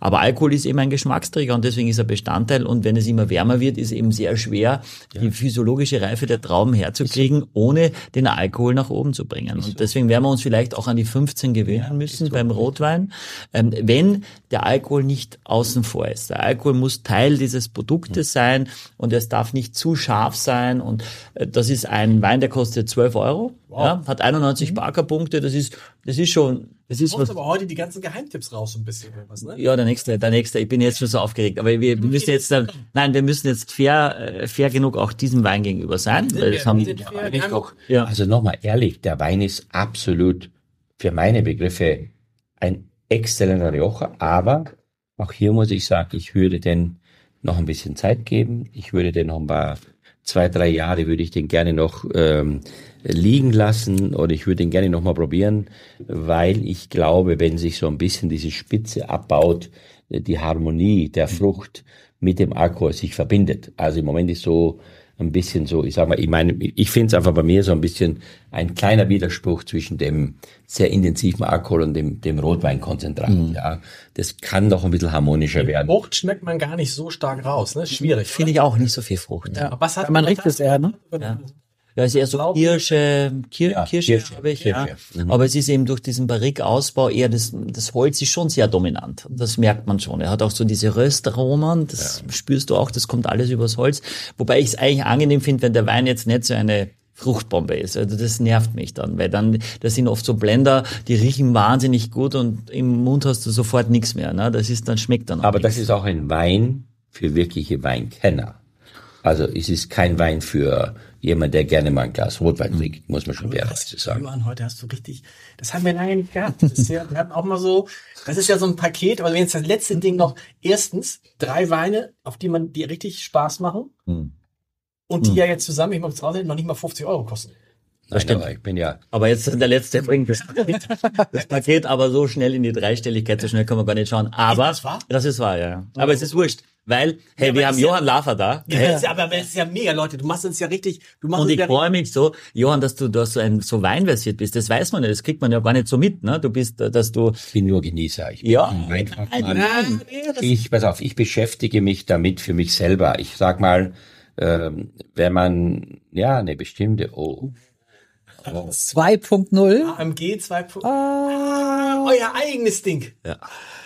krass. Das ist schon mal der uns wieder hier eigenes. Aber das ist natürlich, okay. Ja, nicht schlecht, aber Erzähl, ja. Johann die ganze Na, Jo- Johann, habe hab ich, ich hab, Ja, ja, ja, wir- wir haben deinen, du hast ja gerade erzählt, dass du, ich bin jemand, der einfach gerne genießt und zwar was Besonderes. Ich habe keine Lust, da abends, ich sag mal, mit bei einem Saufgelage teilzunehmen, wo es geht, wie viele Flaschen trinken wir heute, sondern ich habe Lust mit Menschen, die das verstehen, die das zu schätzen wissen und die auch ein gewisses Grundverständnis haben, solche Momente wie jetzt zu genießen, weil das ist nämlich ein Teil unseres Lebens, der Genuss, der wichtigste Teil. Und das macht nur dann Spaß, wenn du Leute hast, mit denen du zusammen, verstehst du, das auch teilen kannst. 100%. Ja nichts, wenn einer vis-à-vis sagt, sagt, ach, das ist aber ein schöner dunkler Wein, dann, dann, verstehst du, dann ist das für mich der falsche Ansatz. absolut, bin ich komplett bei dir. Übrigens, der Sommelier in dem letzten Restaurant, in dem wir waren, am letzten, am vorletzten Abend sagte ich, sehen wir uns den ganz netter Moritz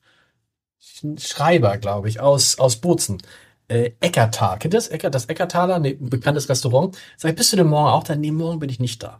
Morgen bin ich bei einem Weinprobe, bei einem Abendessen mit Wein eingeladen, mit jemandem, der Weine sammelt.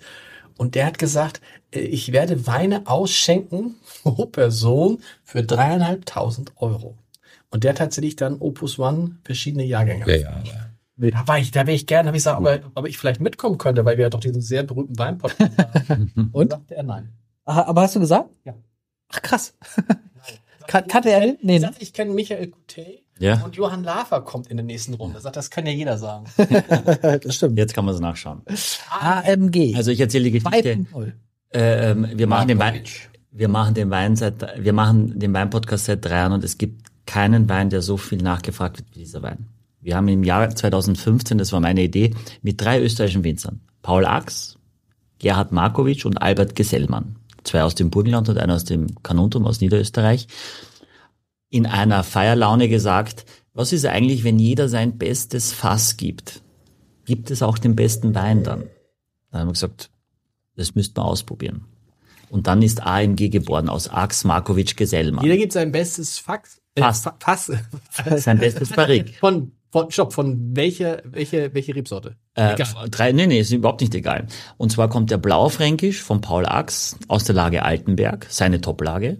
Es kommt der Zweigelt von äh, Gerhard äh, äh, Markovic aus der Lage Kirchweingarten, sein Top-Zweigelt, einer der besten Zweigelt Österreichs. Und äh, Cabernet und Merlot, Cabernet Sauvignon und Merlot zu gleichen Teilen von Albert Gesellmann, der macht einen Wein, der heißt Beda Rex, das ist sein bekanntester Wein. Ja, Und das beste Fass aus 50% Cabernet, 50% Merlot. Also der Wein besteht zu einem Drittel aus äh, Blaufränkisch, zu einem Drittel aus Zweigelt und das letzte Drittel ist geteilt Cabernet und Merlot von drei unterschiedlichen Winzern und es gibt eben 225 Liter mal drei.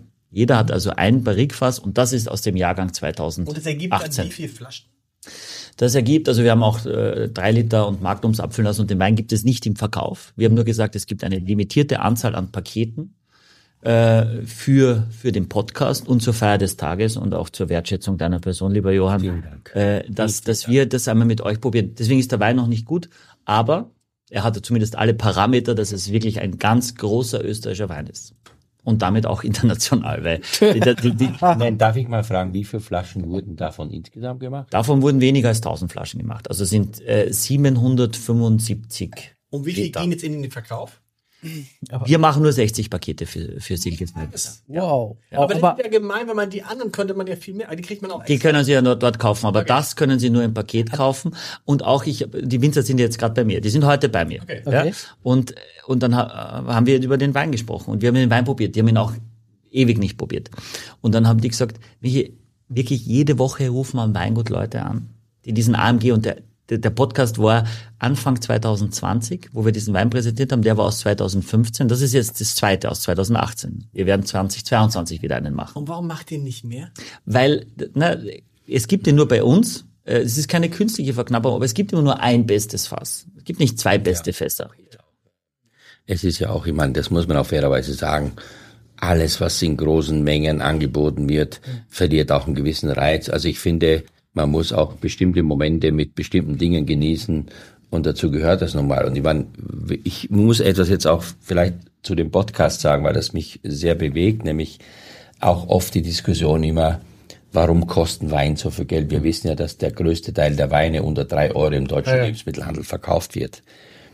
Ich meine, leben und leben lassen und genießen und genießen lassen. Und ich finde diese Vorurteile, was ist denn, das ist ja auch nur Wein.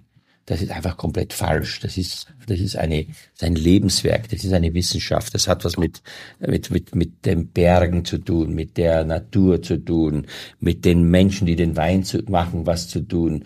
Und bestimmte Ergebnisse müssen einfach auch honoriert und wertgeschätzt werden. Und damit passt es auch. Und ich meine, jeder kann für sich doch entscheiden, was er macht. Aber ich muss sagen, ich habe überhaupt keine Hemmung. Und ich bin jetzt mittlerweile so, ich bin Koch aus totaler Leidenschaft. Ich gehe sehr oft ins Restaurant und ich verlange zuerst die Weinkarte. Jetzt muss ich mal wirklich überlegen. Als Koch ist kein Witz, was ich jetzt sage.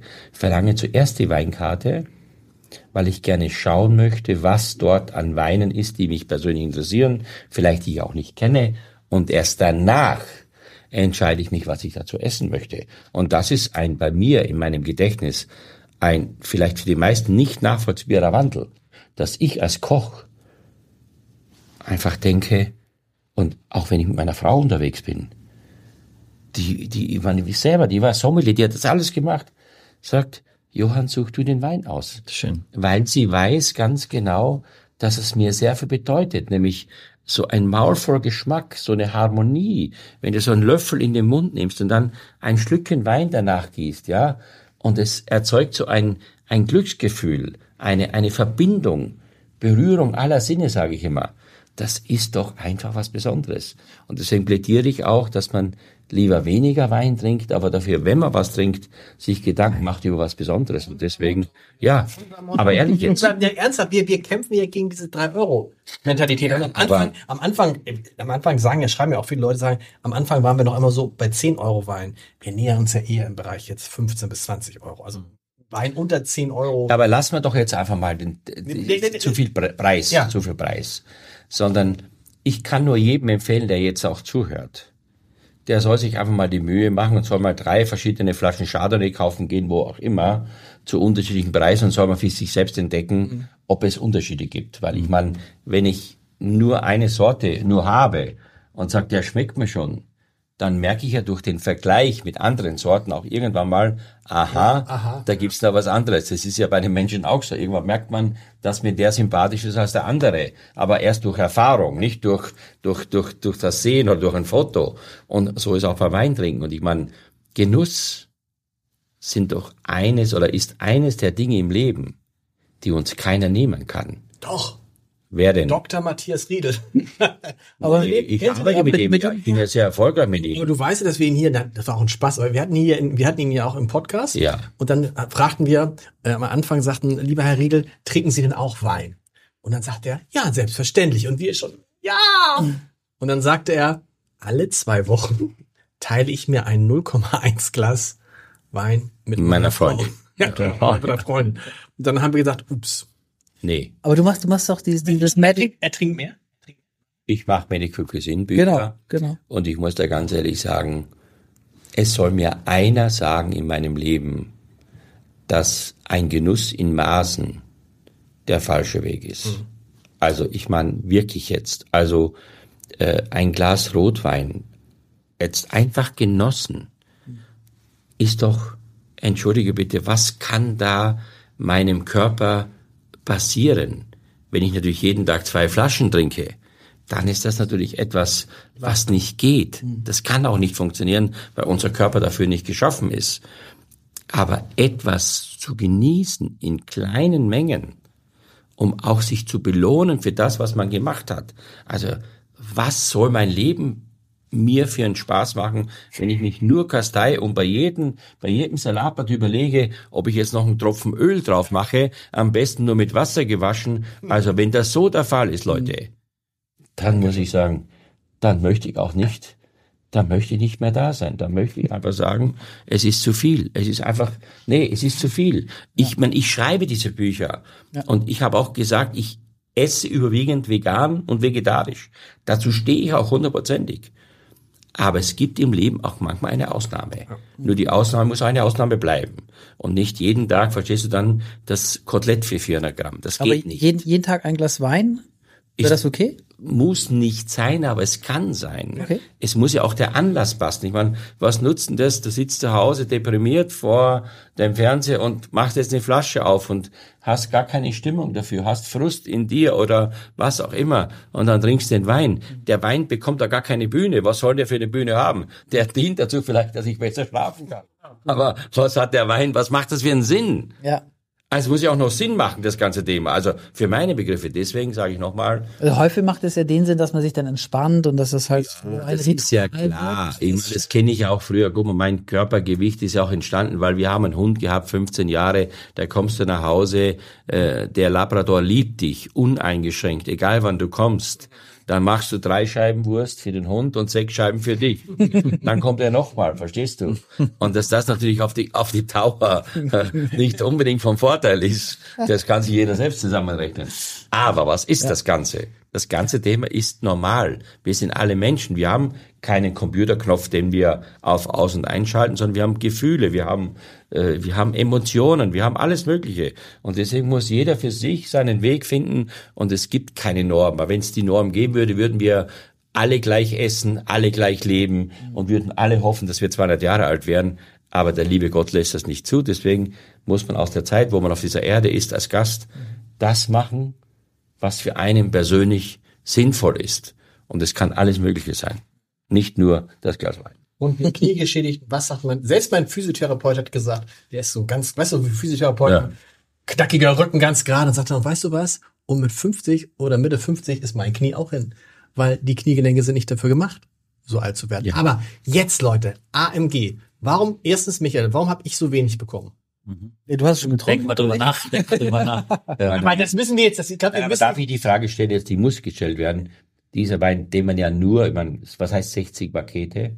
Äh, Bei uns, also der, der, der Podcast wird präsentiert von Silkes Weinkeller. Ja. Und die bieten eben, dass die Menschen quasi diese Weine trinken können beim Zuhören des Podcasts, dass sie das nachempfinden können. Aber die Weine. 60 Pakete heißt 60 Flaschen oder 60 mal 6 Flaschen? 60 Flaschen. Insgesamt. 60 mal 4. mal vier Flaschen. Also äh, genau, wir geben, ich gebe 60 ab davon, aber nicht mehr. Also Einzelflaschen. Einzelflaschen. Ja. Nicht mal vier. Aber jetzt bin ich gespannt, jetzt, jetzt bin ich ja Nein, aber ein Paket sind diese, ob wir da, sind diese vier Flaschen. Ja. Ob du das auch abfeierst, diesen Wein, da bin ich jetzt sehr, da bin ich, es ist ja schon, ist, ja- kann ich sagen, es ist schon, ich glaube, es ist schon meine, diese Folge ist schon meine Lieblingsfolge, weil du, du hast genau recht, der Wein wird umso besser, wenn man mit Leuten wie mit euch zusammensitzt und darüber spricht. Das ist natürlich ein Riesenunterschied, als wenn man das hier allein probiert in zehn Minuten. Also ich, ich muss sagen, Na? man muss ja auch, nix. nein, nein, langsam jetzt. Ich muss ja mal sagen, Leute, ähm, diese Weintrauben wachsen in einer Region Österreichs und nicht in Bordeaux oder in Burgund, muss man fairerweise sagen. Und wenn man die Historie des Landes Österreichs auch zugrunde legt, wenn es um Rotwein geht, dann muss man ja sagen, das war ja nicht immer oder Wollen wir das seit G-Wort jetzt, Jahrzehnten. wollen wir das G-Wort jetzt Ah, nein, nein, es gab, es gab nicht so schöne Seit Zeiten. Ja. Jahrzehnten war das ja nicht, äh, war das ja nicht das Aushängeschild Österreichs. Stimmt. Aber das muss man sagen. Und das ist das Beispiel dafür, was man in diesem Land durch den Skandal von damals gelernt und entwickelt hat, ist das hier das Paradebeispiel. Weil ich glaube, dass bei jeder Blindverkostung dieser Wein äh, niemals, zumindest nach meiner persönlichen Perspektive, man sofort Österreich zuordnen würde. Da bin ich mir ganz sicher. Sondern? Man würde sagen, der Wein könnte genauso kommen. Also auf jeden Fall definitiv Piemont würde gehen, sage ich jetzt mal so hundertprozentig. Weil durch die Säure auch. Ja. Also was Piemont sehr würde sofort gehen. Ich denke da sofort sowas wie an, da, da gibt's ein paar. Ähm, Spanien weiß ich jetzt nicht, aber Piemont ist auf jeden Fall typisch für mich. Und ähm, Vielleicht auch Bulgari, also diese Cabernet Merlot Richtung. Kali Kalifornien vielleicht auch sogar. Mhm. Also der Wein, also erst einmal muss ich sagen, also ich freue mich extrem. Es ist also das erste Mal, dass ich diesen Wein auch probiere. Wir präsentieren ihn heute. Ja, wir präsentieren ihn heute bei uns. halb leer schon, als wir hier ankamen. Ne? Weil die Winzer wollten selber probieren. Das heißt, das ist die Flasche, die Aber, die Winzer. aber, aber du hast vorher schon mal getrunken, oder nicht? Bitte nein, nein, Also, nein, nein. Du hast, Ja, ja, ja. du hast jetzt gerade zum ersten Mal, Jetzt zum, also mit den Winzern habe ich mir Ja. auch einen Schluck Ja. eingeschenkt jetzt, weil, weil, als wir zusammen verkostet haben vor, vor drei aber Stunden. seit wann, seit wann hast du die Flasche? Die Flaschen habe ich seit vier Wochen. Und du hast, also ich meine, Nein, nein, nicht angefasst, weil wir heute die Premiere feiern bei uns im Club. abgefahren. Ja. Du bist echt krass. Das ist echt krass. Aber es hat mich natürlich gejuckt, weil ich wollte wissen, Ja, wie klar. ist der Wein? Weil ich habe natürlich gesagt, äh, äh, ja, ich habe gesagt, es ist das beste Fass, das ist ja auch nicht, nehme ich das oder das, sondern das müssen die Winzer selber und auch ihr Ehrgeiz, das zu machen. Die haben auch Lust dazu. Die Ja. kommen jetzt alle nach, ich habe die gestern mit zu St. Pauli äh, zum Fußballspiel genommen und, äh, und, und heute machen wir, sind hergekommen, um diesen Wein zu präsentieren. Gerhard war mit seiner Tochter bei, bei Willi Schlögl bei dem Terroir und Adiletten Podcast in Berlin, der ist mit dem Zug gefahren und die zwei anderen, äh, äh, Paul Ax und Albert Gesellmann sind nur für diese Präsentation heute hergekommen. Und wenn ich diesen Wein jetzt Erstens, ich habe überlegt, wie mache ich das Paket? Weil ich habe gesehen, er hat 14 Alkohol, er hat also weniger als der Wein davor. Weil, äh, Und es könnte ja oft auch Alkohol der Grund sein, warum man sagt, ich nehme den, den schwersten zum Schluss. Aber wenn ich jetzt den probiere, denke ich mir, ja, alles andere wäre natürlich ja komplett, äh, komplett falsch gewesen. Komplett falsch. Äh, Genau, ja. Ähm, und dann ist es so, dass es auch ein Wein ist. Wir machen heute also ja zum Menü dazu. Wir machen so eine Beiritschnitte, wo wir ähm, Ist das vegetarisch und vegan für Johann und mich? äh, Beide, ist ja, gibt, gibt immer, gibt immer auch Alternativen. Wir machen Kartoffelpüree dazu. Äh, also wenn jemand. Es gibt auch ein Beuschel heute. Doch, Äh, Kartoffelpüree. Ja, ja, genau. Also äh, das ist jetzt nicht zu sophisticated, mein Papa kocht. Äh, aber das ist auch ein Wein durch die Säure, der Essen braucht. Das ist also jetzt kein einfacher so Kaminwein, sondern das ist wirklich ein Wein auch zum Essen dazu mit einem irren Lagerpotenzial. Ja. In einem warmen Jahrgang wie 2018 hat er trotzdem so eine Frische und der hat so eine Kraft, finde ich. Wenn du den im Gaumen hast, der bleibt da, der setzt sich hin, der ein geschmorte Shortrip, Mhm. 72 Stunden, schön gegart, langsam.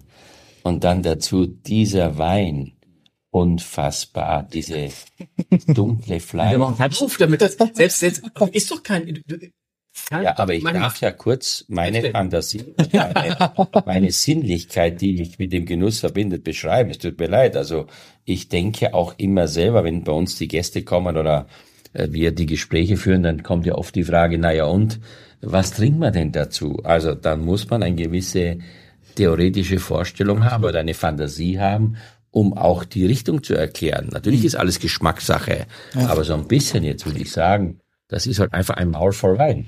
Das Es muss ist man halt, sagen. es ist halt wirklich, ne? Ja, super. Mega Wein. Mega Wein. Darf ich Mega- fragen, was der kostet? Ja.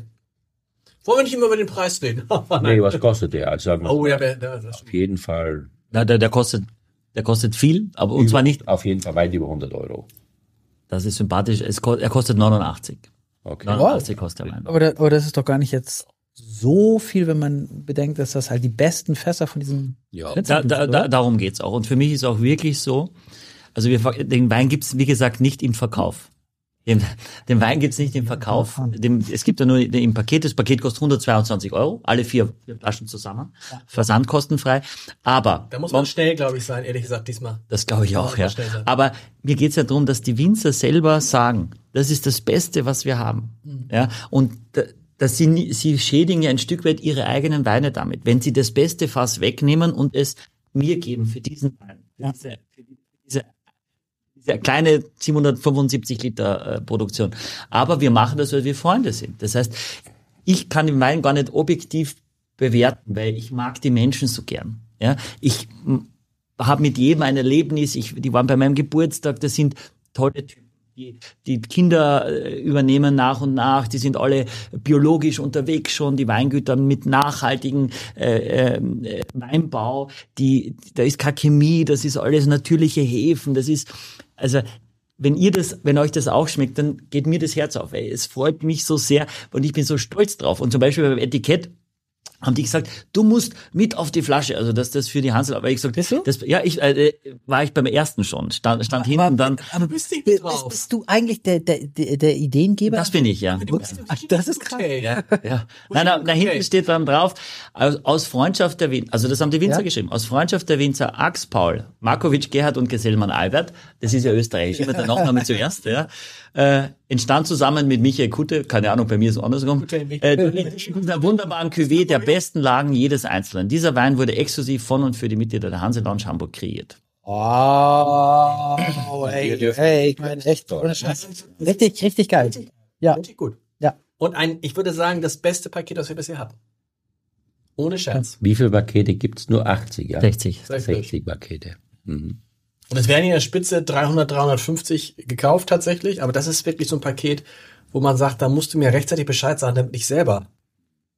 Also es ist lustig, wisst ihr noch, das erste war nämlich so, wisst ihr, das war so rötlich und so rotbraun, die Farben, dann habt ihr gesagt, so, über das Etikett. Ich würde da, Axel und ich würden uns da anbieten beim nächsten Mal. Nein, ich finde, ich bin da sehr zufrieden, ehrlicherweise. nee, aber, Aber ich weißt du, den Wein Ist nicht er, direkt. äh, doch, Nein, doch. aber Das ist hanseatisch kühl. ja, Ja. und ich finde Leute, die so viel Geld für ein Etikett und oft dann an so einen Weißt schlechten was- Wein haben, weißt du, was ich- da mache ich lieber etwas, wo ich sage, es geht mir um den Inhalt, ja, Ja. und es geht mir auch darum, dass wir, dass die Winzer, die müssen ihr Geld kriegen. Ich verhandle überhaupt nicht mit denen. Weißt ihr, ihr sagt mir, was das kostet.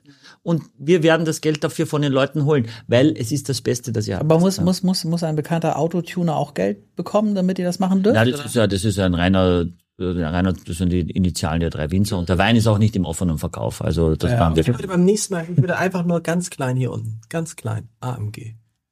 Ich würde die Flasche, den, das Produkt sprechen lassen. Ich würde gar nicht so groß, ich würde beim nächsten Mal ganz klein, oder man brennt es in die Flasche rein, AMG 3.0. Ja, wir haben ja extra den Namen auch Ax Markovic Gesellmann draufgeschrieben, damit es da gar keine. Äh, Das wird auch edel. Aber es ist ein ganz großartig. Flasche ist ja, am Ende ist ja scheinbar was drin ist. ja. Aber Ach, äh, Leute, äh. Der, der letzte AMG ist drei Jahre her. Äh, ja, das war im Februar, äh, im Februar 20. Ja, Vor Corona. Ja, Februar das war 20. Total zum Anfang. Das war, aber also ihr macht ihn nicht jedes Jahr. Nein. Also nur wenn, wenn. Ja, das die Winzer auch passen. Die müssen, also ihr eigener Wein darf nicht jetzt, also der muss immer noch so gut sein, auch wenn dieses eine beste Fass weg ist. Das heißt, in ganz kleinen Ernten ist es sehr schwer. Das heißt, wenn die nur fünf Fässer haben, sagen die, mich, es geht nicht. Ich kann dir nicht eins geben, wenn ich nur selber nur fünf habe. Ich habe allein jetzt muss ich schon jedem kürzen und wenn du einmal auf der Weinkarte bist und dann bist du raus, ist ein Riesenproblem. Das heißt, äh, na, und die haben dann auch selber, selber das schon weggelegt. Weil ich habe auch gesagt, das, also der Wein haben wir ja, dem, dem Podcast ist 20 entstanden. Das ist 18. Und der, der Wein war ja 15. Das heißt, da haben die schon weggelegt. Weil ich habe gesagt, ich weiß gar nicht, ob, ob wir den überhaupt verkauft kriegen, ob das jemand haben will. Ich glaube schon, aber ich weiß ja nicht. Vielleicht bin ja, ich bin eher sehr konservativ. Und dann haben die gesagt, wir machen das trotzdem. Wir legen den schon weg. Ja, und haben jetzt in 22 auch schon wieder gesagt, wir, weil sie selber Lust drauf haben. Sie lieben es, nach Hamburg zu kommen und sie finden die Idee super. Sie mögen den Wein auch sehr gern und ich mache immer ein paar Kisten, halte ich mir zur Seite und ich habe gesagt, in 10, 15 Jahren, da mache ich, mache ich eine Weinprobe, da mache ich diese ganzen AMGs und mache große Weine, also Sassicaia, große Weine der Welt, ohne, ohne Scham, blind auf und ich möchte selber sehen, mit den Winzern auch, wie, wie verhalten sie sich dagegen? Weil natürlich sage ich, der Preis, das ist, das ist ordentlich Geld, aber für andere Weine wird so viel mehr bezahlt, ja. Und es geht, äh, Johann, du hast das völlig richtig gesagt, äh, zu viel um den Preis. Was hat Günther ja auch gesagt? Du trinkst dich nie mehr runter. Wenn du immer fünf Euro und dann gibst du auf einmal zehn aus, dann trinkst, dann schmecken dir die für fünf nicht mehr. Und leider geht's eben nach oben auch. Und Leute trinken, kaufen unseren Podcast-Hörer, kaufen Redi Gaffi, weil wir den Wein so abgefeiert haben und sagen, im Leben hätte ich mir nicht vorstellen können, dass ich einen Wein kaufe für 200 Euro und habe es jetzt trotzdem getan, weil ihr davon so besch- Und wenn der Wein dich emotional berührt, ja, wenn du, wenn du trinkst und denkst so, Alter, davon möchte ich mehr haben. Also der darf auch nicht, nicht für mich darf er nicht zu verkopft sein, nicht zu äh, aristokratisch, dass ich denke, so jetzt muss ich drei Stunden den Wein zerreden und, sondern ich muss, ich muss einen, einen Spaß haben beim Trinken, ich muss eine Freude haben. Der Wein, das ist wie mit vielen Dingen, das muss dich irgendwie berühren. Es muss irgendwas sein, was das besondere gewisse etwas in dir auslöst, dann ist es ein Genuss. Der Rest ist nur, wie ich schon gesagt habe, ist nur, ich mache irgendwas, ich trinke was, ich esse was. Und da sollte sich jeder, auch der jetzt zuhört, mal zu Herzen nehmen und darüber nachdenken, ob er das, was er macht, auch etwas ist, was ihn wirklich anspricht und nicht sagt, ich muss jetzt Hunger, ich habe jetzt Hunger, muss was Das essen. gilt ja übrigens für alle Sachen, ne? Ja. Das, ist ja das, das gilt ja für alle, ob, man das, was man arbeitet, ob es das ist, was man eigentlich will oder nicht. Genau. Aber man muss auch sagen, Ich glaube, das, was ihr arbeitet, ist nicht so schlecht. Aber gut, aber.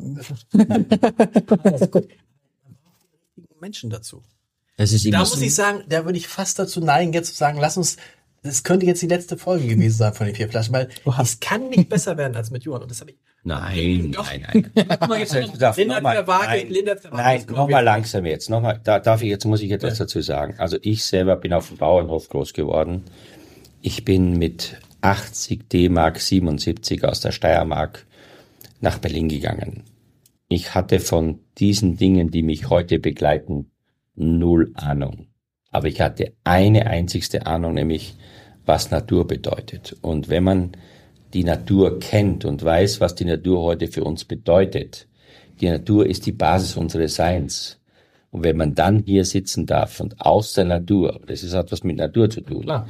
so etwas genießen darf, mit Menschen, die das zu schätzen wissen, die das wirklich verstehen, dann habe ich in meinem Leben alles richtig gemacht. Und das sage ich jetzt wirklich nicht, weil ihr hier sitzt. Ich habe dafür auch kein Geld bekommen, dass ich das sage, sondern das ist meine tiefste Herzensaussage. Ich bin so glücklich, an dem Spektakel der Natur Teilhaber zu sein und das Glück zu haben, dass die Natur uns das schenkt. Natürlich stehen Menschen dahinter und alles Mögliche. Wir sprechen von Klimaerwärmung und was weiß ich es, was alles gibt und von Problemen jeden Tag. Aber wir sitzen tatsächlich hier in diesem Raum, der zwar grün ist, aber es scheint über uns die Sonne, nämlich die Sonne des Glücks, dass wir heute eine Situation erleben, außergewöhnliche Dinge genießen zu dürfen. Und dafür sage ich einfach Danke. Wir sagen danke, dass du da warst. Ich sage nochmal, es kann, Entschuldigung, es kann, da kommen auch Hubertus Meyer-Burkhardt, Guido Ganz und Linda Zerwakis. ich habe ganz feuchte Augen. Große Das war- Fußstapfen. Ja. Sehr schön. Ja, ja, echt schön. Johann, vielen Dank, große Vielen Freude. Dank. Wenn du so oft in Hamburg bist, wir haben immer so Stammgäste. Eigentlich nur einen bisher. Das ist Sascha, der Sänger. Ja, Der- den ich leider persönlich nicht kenne, aber seine Musik natürlich. Weißt du was? Jetzt mal, wollen wir dich mal mit Sascha und Johann? Boah, aber Hammer. Das wäre der Hammer. hast Aber ein der großer Sascha, der Sascha ist leider ein ganz enger Freund von Tim Welzer. Ich weiß nicht, ob er, ob er mich austauscht doch, gegen den Tim. Das weiß ich nicht genau. Der Also, Tim mag ja, der Tim hat ja auch schon zugesagt für diesen Wein-Podcast. Ja, es ist nie gekommen. okay, vielen, vielen Dank. gerne. Große Freude. Michael, dir großen Ja, vielen Dank. Ja, mega. Also echt, äh, dieses Projekt, echt, also der Hammer. Echt so gut gemacht. Der, also, und auch der Hammer, dass du, dass du, dass du die alle so hinkriegst, ne? Also, ach so, ja, genau. Ja, du nicht, ne? Oder? Nee, ich nicht. Nee, Nein, mein, mein Papa kocht, der ist 72 und der kocht und der ist schon ganz aufgeregt und Wie viele Gäste kommen? es kommen knapp über 50. Und zur Verkostung kommen auch 50. Also es ist zweigeteilt. Einmal nur so eine Tischverkostung mit Unterschied, mit anderen Weinen und dann gibt es einen Dinner äh, und ja, da kocht der Papa und die Mama kommt auch als Gast und äh, ja, das ist heute sehr äh, ja, es ist emotional und jetzt ist ein, ein, ein, ein, ein super Auftakt und ich selber freue mich auch wirklich sehr, dass, dass ihr das auch, auch so zu wertschätzen wisst. Ehrlich jetzt. Also bei Johann kannte ich noch nicht und ihr, bei euch ist eine so eine tolle Entwicklung zu sehen, seitdem wir diesen Podcast machen. Und das, und das kann mir eben auch keiner sagen, dass du es eben nicht merkst. Du merkst, du, Nein, man du, kann es, das ist das, was du erzählst. Das ist Bildung. Man kann das, Das es ist ist Bildung, Bildung. es ist wie Training. Man kann, Das ist kein, kein etwas, was im Leben angeboren Nee. ist. Das kann ich nur durch Erfahrung schätzen und kennenlernen. Und wie mehr ich Erfahrung sammle, desto besser werde ich. Das ist, die, wenn ich, ich habe es vorhin gesagt, Wein trinken, Weinkenner hat nichts mit dem Volumen zu tun, sondern mit der Vielfalt und mit der Bandbreite des Spektrums, man, was muss Wein es zu halt bieten aus, hat. man muss es halt Ja. ausprobieren. aber ich stelle einmal mehr fest, trotzdem, also auch mein Küchenchef ist ein großer Weinkenner und Liebhaber und es macht mir so viel einfacher, mit ihm auch über Menüs zu sprechen, weil er den Wein auch versteht. Ich kann ihm den Wein beschreiben, er kann dazu kochen, ohne dass er den Wein probiert, dass eben Köche haben einfach so einen außergewöhnlichen Geschmackssinn und natürlich geht es dann mit Wein genauso. Und das heißt, also ein guter Koch, glaube ich, geht gar nicht anders, dass er sich auch mit Wein beschäftigt, weil Wein und Essen zusammengehört. Und das bist du ein perfektes Beispiel dafür, Johann. Danke. Vielen, vielen Dank. Ich freue mich sehr und ich bin sehr geehrt, dass ich auch diese Genüsse heute für mich in Anspruch nehmen durfte. Vielen Dank, bis zum nächsten Mal. Bis zum nächsten Mal. Auf Leben. Auf Leben. Ja. Auf Leben. Wow. wow. Wow exklusiv für alle Fans der vier Flaschen. Mit dem Gutscheincode Podcast spart ihr auf euren ersten Einkauf bei Silkes Weinkeller ganze 10%. Angebote entdecken unter www.silkes-weinkeller.de.